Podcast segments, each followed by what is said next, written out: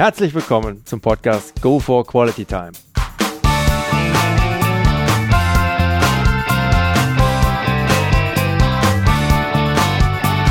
Hier werden wöchentlich spannende Persönlichkeiten interviewt, um mit deren Erlebnissen und Erfahrungen zu mehr Lebensqualität in ihrem Alltag beizutragen. Mein Name ist Detlef Massorts. Ich fühle mich als Weltbürger an vielen Orten dieser Welt sehr wohl, habe riesigen Spaß am internationalen Networken und bin obendrein noch ein begeisterter Fußballer. Ich freue mich sehr, heute als Gast Christian Fenner begrüßen zu dürfen, mit dem Titel der Folge 20 in der digitalen Welt zu Hause. Hallo Christian. Moin, moin. Ja, dann mal mit Vollgas ab in dein Kurzprofil. Name. Christian Fenner. Alter. 42. Wohnort. Berlin. Familienstand. Verheiratet, drei Kinder. Okay, in welchem Alter die Kinder? 12, 10 und 8, äh, 12, 10 und 5, so ist es richtig. Okay. Berufsabschluss, Ausbildung. Schauspieler. Ausgeübter Beruf heute. Ähm, ich, mir gehören ein paar Unternehmen. Ähm, die wichtigste davon ist eine Digitalagentur hier in Berlin, die Digitale Heimat, und ein Nearshoring-Unternehmen namens Manolia in Tirana. Vorlieben, Hobbys. Meine Familie, Essen kochen, ähm, Urlaube. Mhm. Also auch der Chef de Bocuse, à la Bonheur. Hast du ein Lebensmotto, Christian?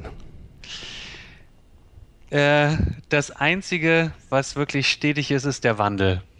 Mhm. Das kommt von, äh, von, von Einstein, der hat das mal gesagt. Und der, da hat er sich bestimmt ein paar Jahre drüber Gedanken gemacht, bevor er das gesagt hat. Ja, aber ist ein sehr schönes Motto. Gibt es ein absolutes No-No bei dir, also was, was ja nicht geht? Ähm, was sagen, was man danach nicht macht. Mhm. Kannst du noch bitte kurz deinen beruflichen Werdegang wiedergeben, Christian?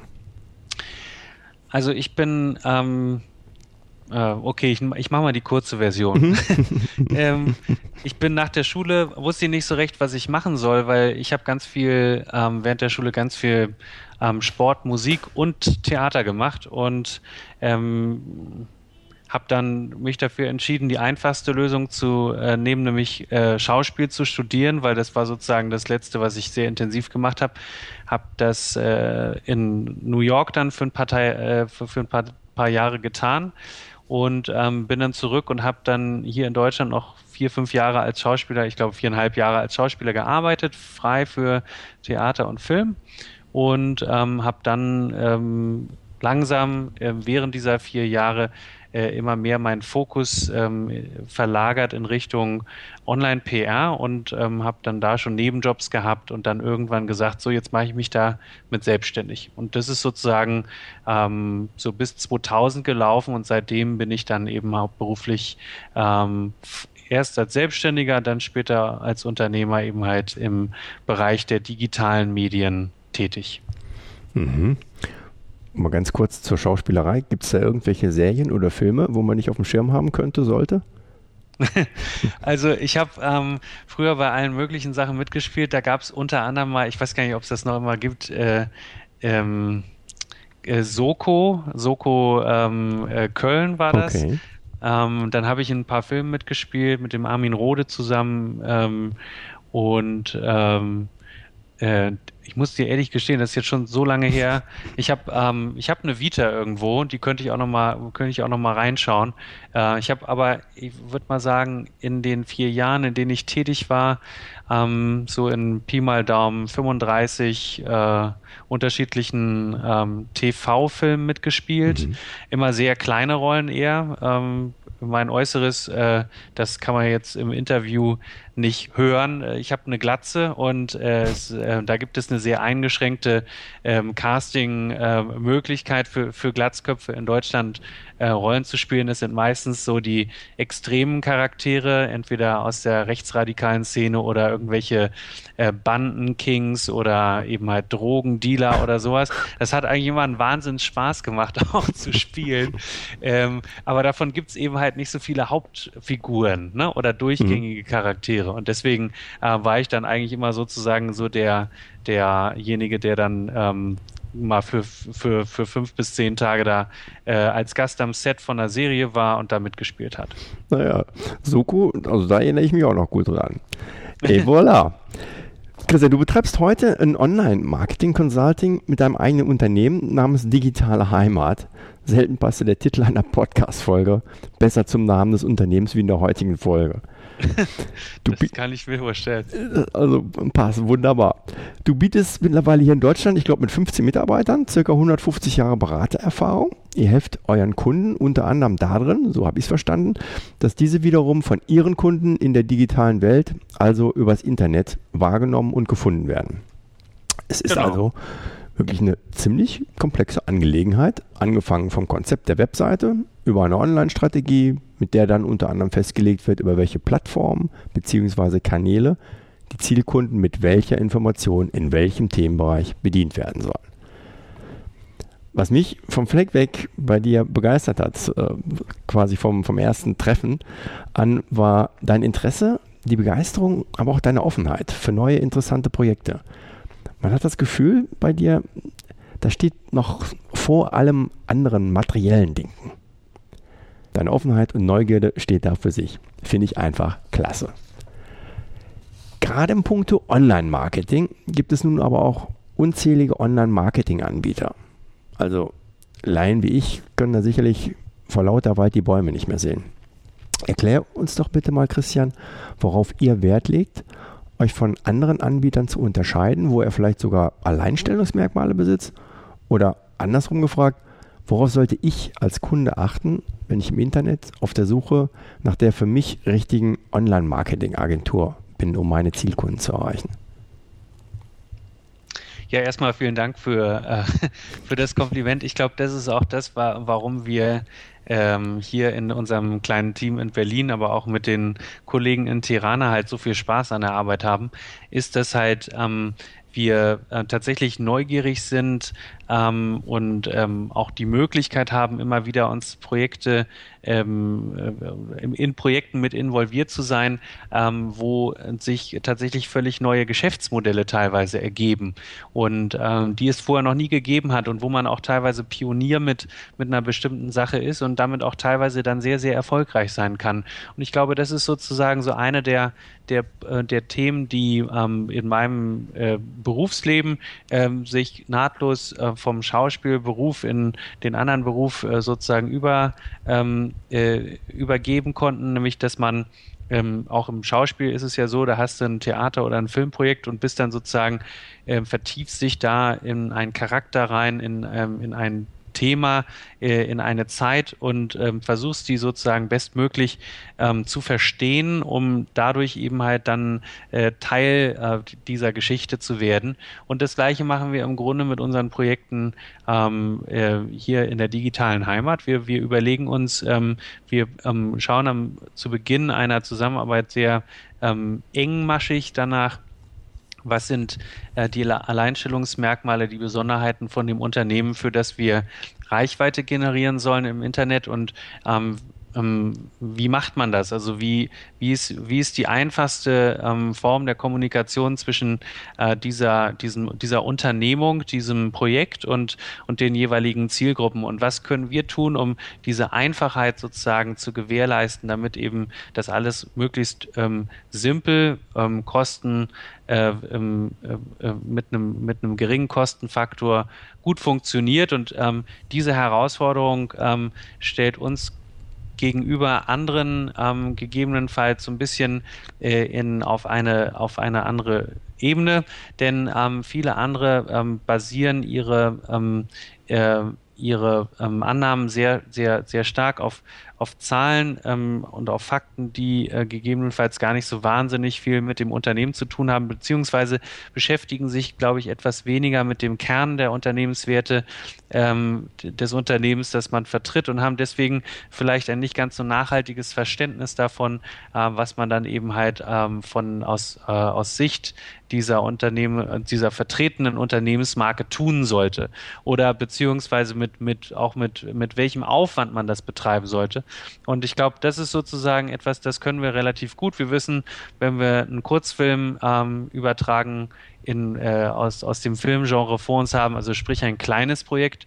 Und wir wissen auch, wann es eben halt um einen äh, Blockbuster geht. Und wir können auf all diese Projekte unsere ähm, Instrumentarien und unser Handwerk an, ähm, andocken. Äh, Allerdings ähm, ist das halt für uns die größte Grundvoraussetzung, zu verstehen, mit wem haben wir es zu tun und äh, dass wir da nicht äh, sozusagen mit, äh, mit, äh, mit Handgranaten auf, auf Spatzen losgehen. Also wenn ich so richtig verstehe, ähm, kann man uns vielleicht so auch so einen Kernpunkt heraus, herausstellen, ähm, dass, dass ihr von euch behaupten könnt, ihr, ihr, ihr bindet euch wirklich intuitiv in den Kunden ein, wie du es so schön verglichen hast mit der, mit der Schauspielerei, sich wirklich in Anführungszeichen in eine Rolle reinzuversetzen, sprich in die Position des Kunden und da halt dann noch, ja, deutlich mehr Verständnis auch für, für Bedürfnisse und Anforderungen dadurch zu, zu entwickeln. Ja, aber ich würde noch einen Schritt weiter gehen. Mhm. Ich würde sagen, der, ähm, der eigentliche Aspekt ist ja, wenn wir für einen Kunden Reichweite generieren, dass wir seinen Kunden verstehen müssen. Mhm. Um das zu tun, verstehen wir in einem ersten Schritt in einem Gespräch zunächst einmal das Geschäftsmodell von dem Kunden, also von dem, den, für den wir Werbung machen sollen und gucken dann sozusagen, wie können wir das übersetzen in das Bedürfnis, was der, was sein Kunde hat und, und um uns in diese Rolle rein zu versetzen. Das ist eine der, der Dinge, die können wir ziemlich gut. Ähm, äh, zumindest zeigt das die Erfahrung und die, die Rate der Wiederempfehlungen, die wir haben. Und ähm, ich glaube, äh, das ist eine der, der Dinge, die viele, viele Unternehmungen nicht machen. Die gehen eher sozusagen von der ähm, also aus dem Online-Marketing oder auch generell aus dem Digital-Marketing, die gehen viel eher von äh, von ihren Tools aus und gucken, was können sie da für, ähm, für Zahlen, für Fakten äh, extrahieren, äh, Wettbewerbervergleichszahlen basierend auf äh, der quantitativen Menge von Links oder wie viele AdWords-Anzeigen geschaltet werden. Ich glaube, das ist, ähm, hat zumindest auch äh, die, die langfristige Zusammenarbeit mit unseren Kunden bewiesen. Ich glaube, das ist dann nicht die richtige Herangehensweise. Ich glaube, man muss einfach noch eine, eine Metaebene drüber gucken können und das ist das, was wir unseren Kunden anbieten, weil, ähm, ja, weil wir, wie gesagt, also wir leben das, deswegen nennen wir uns auch digitale Heimat. Mhm. Mhm. Interessant. Christian, nach deinem Aufenthalt in den USA an der New York University mit einem Schauspielstudium, wie du schon kundgetan hast, hattest du nach deiner Rückkehr in Deutschland Schauspielerei nach circa vier Jahren aufgegeben, um mich dann ja voll auf das Consulting im Online-Marketing zu konzentrieren. Was hat dich dazu bewogen, diesen Schritt zu gehen? Denn die Schauspielerei war ja bereits in deiner Schulzeit deine große Leidenschaft. Im Internet hattest du dagegen, so wie ich es verstanden habe, mit der vorhandenen Technologie unglaubliche Geschäftsmöglichkeiten gesehen. Ich formuliere es vielleicht mal etwas übertrieben an der Stelle, aber fiel es dir schwer, Herz gegen Verstand einzutauschen?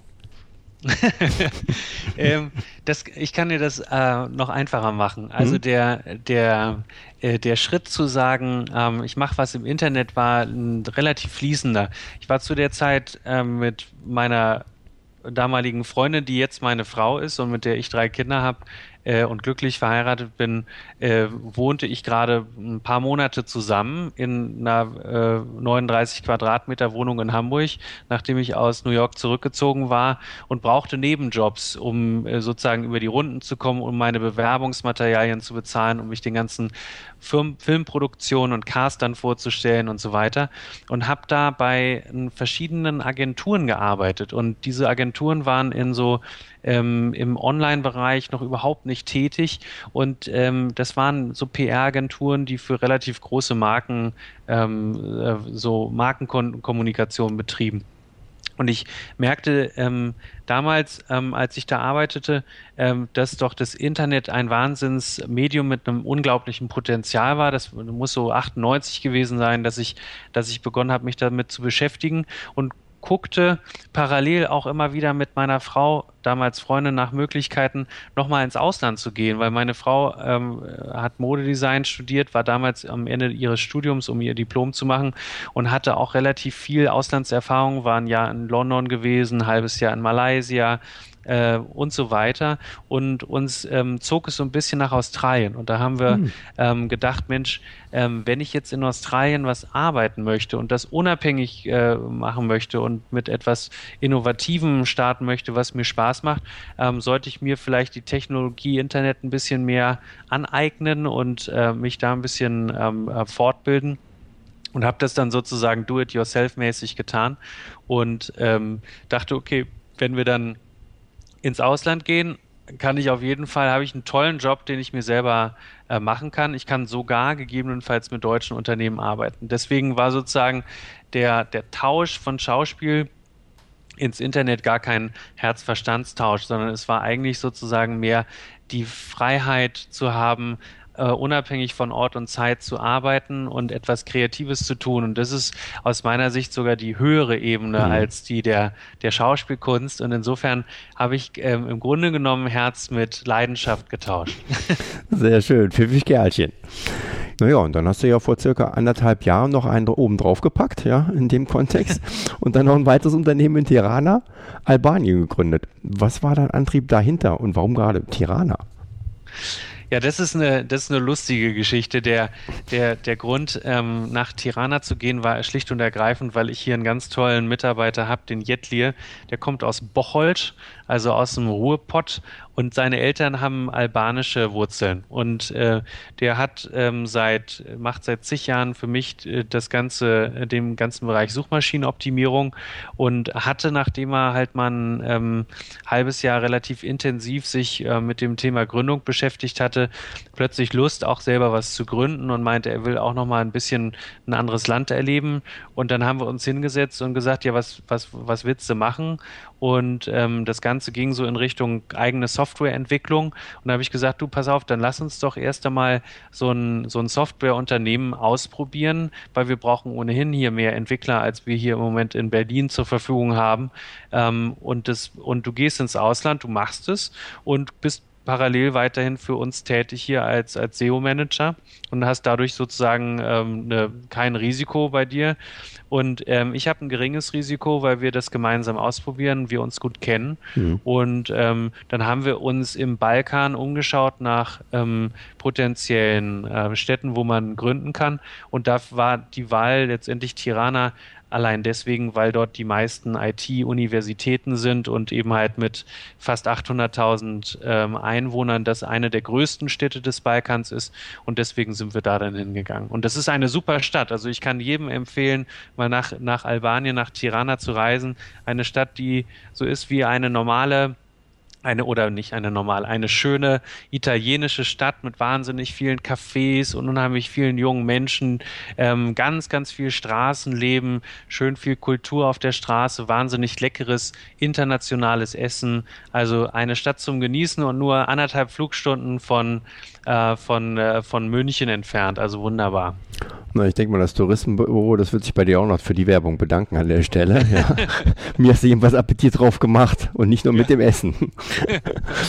Christian, überregional in Teams zu arbeiten, wird ja gerade im heutigen Zeitalter des Internet immer mehr zum State of the Art. Ja, also welche Vorzüge, aber vielleicht auch welche Herausforderungen registrierst du da für dich im normalen Tagesgeschäft? gerade, ich denke mal, auch jetzt im Zusammenhang halt mit äh, Tirana, Albanien, mit deinem Team?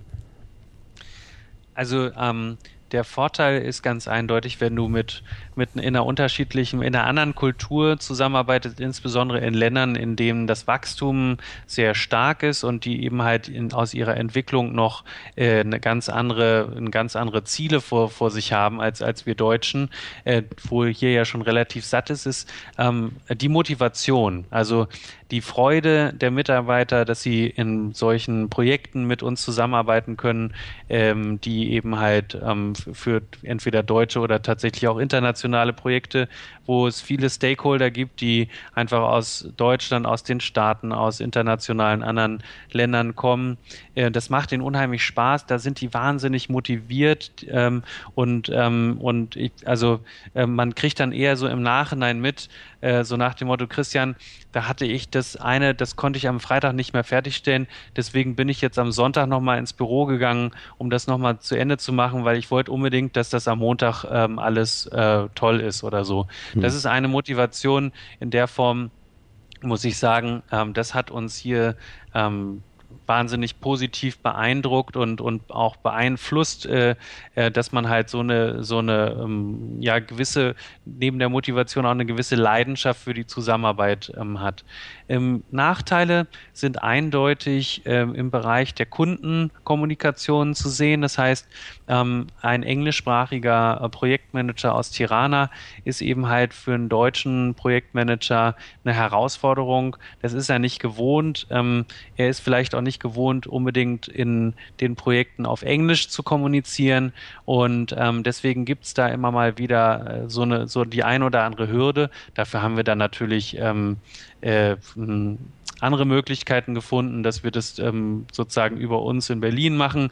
Aber es gibt ja unterschiedliche Modelle, über die unsere Arbeit, ähm, auch die, die Arbeit der Kollegen in Tirana ähm, äh, sozusagen abgerufen werden kann. Und ähm, da ist eine der Herausforderungen auf jeden Fall die Sprache. Was, was schön für uns ist, ähm, dadurch, dass wir ähm, sozusagen nah an Europa dran sind und ja letztendlich quasi um, um, umzingelt von Europa aus geografischer Sicht in Albanien, ist halt, dass wir in derselben Zeitzone sind und dass wir, ähm, obwohl die natürlich eine, eine, eine, eine schwierige ähm, Kultur in den vergangenen 50 Jahren hatten, ähm, doch eine sehr ähnliche Zielkultur haben, eine, eine Zielkulturvorstellung, die Freiheit der, der, der Menschen, die Gleichberechtigung etc. Das sind alles über überhaupt keine, da haben wir keine, keine äh, Kulturunterschiede, da gibt es nur, sagen wir mal, äh, andere Kulturaccessoires, würde ich jetzt, jetzt mal äh, bezeichnen, so ähnlich wie ein Unterschied zwischen ähm, der Kultur hier in Deutschland und in Italien. Und da ist halt manchmal, muss man manchmal schmunzeln über bestimmte Sachen, manchmal ärgert man sich auch kurz. Äh, das machen die auch umgedreht genauso. Und insofern, ich glaube, das Interkulturelle, äh, dieser Austausch, der bereichert beide Seiten. Er hat die Herausforderung der Kommunikation äh, und hat den Vorteil, dass man sich irgendwie neu begegnet und dadurch auch eine gewisse Motivation und Leidenschaft in der Arbeit ist. Schön. Einfach schön. Christian, was sind aus deiner Sicht die größten oder vielleicht die drei größten Fehler oder der größte Fehler, whatever, beim Aufbau eines Online-Business? Woran scheitern da die meisten deiner Ansicht nach beim Aufbau des eigenen Online-Business? Okay, das ist ähm, eine, eine, das, die Frage ist tricky, weil sie, da gibt es so viele Nuancen. Also ich, ähm, mhm. ich fange vielleicht mal äh, mit dem, mit dem Online-Business an, so wie es jetzt in der letzten Zeit häufig gemacht wird. Äh, in der letzten Zeit gibt es, auch da ist wieder eine Parallele zur, zur Filmproduktion vorhanden. Äh, Im klassischen Filmproduktionsgeschäft ähm, gibt es einen Filmproduzenten, ähm, wenn der jetzt im Low-Budget-Bereich tätig ist, der hat vielleicht Filme, äh, Geld für vier oder fünf Filme in dem einen Jahr, um sie zu produzieren. Und wenn er die fertig produziert hat, dann hat er bereits anderthalb Jahre, zwei Jahre damit verbracht, gebracht, weil er davor ein Drehbuch gelesen hat, den Film produziert hat und erst dann ist das Produkt wirklich fertig und dann geht er auf die Filmmärkte, also nach Cannes, nach äh, Berlin, nach äh, ähm, Toronto etc. und versucht seine Filme in die verschiedenen Länder zu verkaufen, also Länderlizenzen zu verkaufen. Und manchmal kriegt er pro Filmlizenz dann für ein kleines Land nur 2000 Euro und manchmal kriegt es so einen Hype, dass er dann plötzlich ganz, ganz viel Geld von Amerika bekommt, weil die damit ganz viel machen machen wollen. Und das ist so, so funktioniert ungefähr sozusagen das Independent Film Business. Und bei der ähm, und aber dem Filmproduzenten ist klar, dass er eben halt nicht über Nacht reicht wird, sondern dass sozusagen sein, sein, äh, seine Leidenschaft ist das Filmgeschäft und das will er auch weitermachen. Selbst wenn er viel Geld hat, dann führt es eigentlich nur dazu, dass er dann einen großen Film dreht. Bei der, bei der äh, Schnelllebigkeit und der schnellen Jungs des Internets ist es häufig so, dass die sagen, Mensch, hier ist eine Nische, jetzt brauche ich Geld und will ganz, ganz schnell ähm, ganz, ganz viel Reichweite generieren, ganz, ganz viele Käufer ähm, akquirieren und ähm, damit noch mehr Geld reinholen, immer von Investoren. Und ähm, da läuft häufig komplett schief, dass die ähm, Wertigkeiten so verschoben sind und man sagt, ähm, die Leute geben mehr Geld für die, die, die Akquise eines Kunden aus, als der Kunde ihn eigentlich an Umsatz bringt. Einfach weil sie gucken nach hinten in den Rückspiegel, wollen äh, sozusagen brauchen immer wieder Investorengelder und wollen halt möglichst schnelles Wachstum. Stellen sich aber nie die Frage, ob das, was sie tun, auch wirklich nachhaltig ist und ob das auch langfristig gebraucht wird oder nicht. Das ist mhm. sozusagen so eins der Fehler. Der zweite Fehler ist, ähm, bei, bei einem natürlichen Wachstum einfach nicht äh, zu verstehen, dass es auch irgendwann vorbei ist. Es gibt also viele Internetgeschäfte, zum Beispiel der Vertrieb von bestimmten digitalen Produkten wie E-Books oder, oder Software. Da gibt es einen bestimmten Bedarf, der ist jedes Jahr ähm, Summe X, aber eben halt nicht Summe Y. Und den kann man auch mit Teufel komm raus nicht auf Summe Y draufheben. Das geht einfach nicht. Und an, anstatt zu sagen, ich mache jetzt dieses Geschäft als ein Geschäft, ich nehme jetzt aber zum Beispiel noch ein, ein zweites Geschäft, ähm, was ich parallel dazu aufbaue, weil ich weiß, das eine Geschäft hat eine natürliche Grenze in dem Bedarf bei Kunden. Ich kann es aber 20 Jahre lang so weiterfahren, wenn ich da jetzt nicht zu viel Geld reindrücke und danach dann kaum noch sozusagen dadurch was habe. Das ist ein zweiter Fehler. Also, dass man überschätzt, wie skalierbar ist das Internet und wie viele Menschen brauchen das eigentlich und einfach nicht stoppen will und immer mehr Geld in eine Idee steckt. Und das dritte, na, da würde ich einfach sagen, es gibt ganz viele Leute, die ähm, ihre Hausaufgaben nicht machen, äh, was, äh, was die Recherche angeht, bevor sie irgendein Business starten. Die gehen, die haben von Anfang an vor, einen, einen Online-Shop ähm, für irgendwas zu starten und, ähm, und fangen aber nicht damit an zu gucken, wie viel Suchanfragen gibt es eigentlich zu dem potenziellen Produkt, was ich verkaufen will, ins, ähm, bereits im Internet. Wie ist da der Wettbewerb und was kann ich von Anfang an schon tun, um mal zu testen, ob nicht jemand mein Produkt ähm, kaufen würde, selbst wenn es noch nicht produziert ist. Also sprich, die Produktion des des, des Endproduktes vor der, vor der Online-Akquise von potenziellen Kunden zu machen, halte ich auch für einen, für einen Fehler, den man ähm, mit ganz, ganz wenig Geld sozusagen ähm, eigentlich vermeiden könnte. Mhm. Interessant. Teamgeist, und das konnte man, glaube ich, vorher auch schon wunderbar raushören, rausfühlen, spielt bei dir und deiner Umgebung auch eine ganz, ganz große Rolle, steht ganz oben auf der Agenda. Wie förderst du deinen Teamgeist in deinem Team? Christian? Das sind so die kleinen Sachen. Also ich glaube, zum einen äh, ist es einfach wichtig, ähm, zu schauen, dass man Menschen so behandelt, wie man selber von ihnen behandelt werden will. Und ich glaube, das ist so einer der, der ersten Punkte, die in einem Team ähm, falsch laufen, in den meisten Teams, die, die nicht gut funktionieren oder wo die Leute keinen besonders hohen Respekt voneinander haben dann sind es so die kleinen Sachen, dass man versucht zu verstehen, ähm, wie, wie kann man dem, wie kann man im Team dem jeweiligen Team Mitglied die größtmögliche Freiheit innerhalb der Grenzen geben, die ähm, vonnöten sind, damit das Team immer noch funktionieren kann. Also wie kann man die Individualität ähm, fördern? Und ähm, dann sind es einfach so ganz banale Dinge, wie dass man halt einfach dafür sorgt, dass man dass, äh, dass, dass der Alltag auch rein äußerlich von, äh, von die Sachen, von, ne, ne, äh, von Essenssachen, von Getränken und so, dass das alles ähm, smooth läuft, dass man den Arbeitsplatz sich so einrichten kann, wie man Lust hat und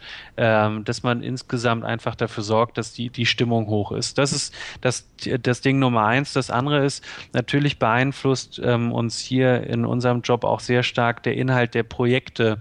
Also wenn wir halt ähm, Projekte haben, wo wir Gründern dabei helfen, ihre Idee zu, um, umzusetzen, dann ist das auch teilweise ein sehr emotionaler Prozess, äh, der dann hier auch im Team durchlaufen wird. Und ähm, da ähm, haben wir, glaube ich, großes Glück mit unseren Kunden, dass wir da sagen können, da gibt es tolle Projekte und die sind, die schweißen das Team auch sehr gut zusammen. Mhm. Mhm.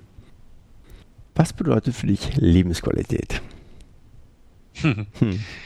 ähm, die, die Möglichkeit ähm, zu entscheiden, was man tun möchte und es dann zu tun und dann äh, gegebenenfalls damit mal auf ein Kopf zu fallen und dann wieder aufzustehen und es weiter zu tun. Aber auf jeden Fall sozusagen diese Weiterentwicklung. Ne? Also nichts ist so, äh, so beständig wie der Wandel. Einfach in diesem Wandel seinen Weg zu machen und das mit einem möglichst ähm, positiv aufgestellten Team, ähm, mit möglichst vielen Gleichgesinnten und ähm, eben halt sich neuen Herausforderungen gemeinsam zu stellen.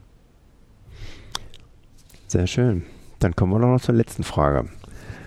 Bin ich auch nochmal sehr gespannt. Gibt es einen Traum, Christian, den du dir privat noch erfüllen möchtest? Ja, unbedingt. Und das werde ich auch tun. Also ich mhm. werde auf jeden Fall ähm, nach dem Abitur unserer, unserer Tochter ähm, Hanna, äh, die jetzt fünf ist, also es wird noch ein Weilchen dauern. Ähm, so ein bisschen Vorbereitungszeit. Mit, ja, genau. Werde ich mit, werde ich, äh, möchte ich mit, äh, mit meiner Frau auf jeden Fall mir mal ein Jahr Zeit nehmen, um einmal äh, an alle Orte der Welt zu reisen, ähm, wo wir immer schon mal hin wollten. Hm. Und ähm, äh, und darauf freue ich mich schon wahnsinnig. Also nochmal einmal so richtig mit viel Zeit und viel Ruhe und auch einer großen Vorbereitung uns einfach ähm, anzuschauen, wie was für eine, auf, in, auf was für einer tollen, coolen Welt wir leben und äh, darauf freue ich mich schon richtig. Toll, also das, das animiert quasi zum Nachahmen. Ich werde es für, für, ein Jahr vielleicht nicht hinkriegen, bin auch ohne Partnerin, aber vielleicht in einer abgespeckten Version. da musst du vielleicht losfahren und findest eine Partnerin. Wäre wär auch noch eine Alternative. Schauen wir mal, schauen wir mal, Christian. Auf jeden Fall Appetit auf mehr. Ich kann nur sagen, vielen herzlichen Dank für deine Zeit und deine Einblicke samt Tipps und Denkanstößen. Da waren einige dabei. Ähm, wieder mal ein sehr interessantes Gespräch mit dir hat mächtig Spaß gemacht. Also nochmal vielen lieben Dank an dieser Stelle dafür. Ja, da, äh, den Dank gebe ich zurück. Danke, dass äh, ich dein Interviewpartner sein darf. Es hat mir auch die letzten Male haben auch immer total Spaß gemacht, mit dir zu reden und ähm, ich freue mich, dass ich dabei sein darf und äh, ja, wünsche dir weiterhin bei allem ganz viel Erfolg. Vielen Dank, Christian. Und wir werden mit Sicherheit die Möglichkeit haben, das noch in Zukunft etwas mehr zu vertiefen und auch mal bei dem leckeren Essen und einem netten, netten Gläschen Pilz oder von mir aus auch gerne Kölsch, wenn ihr das in Berlin habt. Schauen wir mal. haben wir. Perfekt, super. Liebe Zuhörer, sollten Sie mehr über die Agentur Digitale Heimat von Christian Fenner erfahren wollen oder wie er Sie bei der Strategieumsetzung Ihres Online-Business unterstützen kann, dann werfen Sie einfach mal einen Blick in seine Webseite unter www.digitaleheimat.de. Den Link finden Sie aber auch nochmal und wie gehabt in meinen Shownotes. Ja, in dem Sinne, sollte Ihnen der heutige Podcast gefallen haben, dann würde ich mich sehr freuen, wenn Sie ihn kurz in iTunes bewerten könnten. Ihre Bewertung hilft, meinen Podcast sichtbarer zu machen und mehr Leute werden so auf ihn aufmerksam. Ich würde mich sehr freuen, Sie auch nächste Woche wieder begrüßen zu dürfen. Bis dahin eine entspannte Quality Time.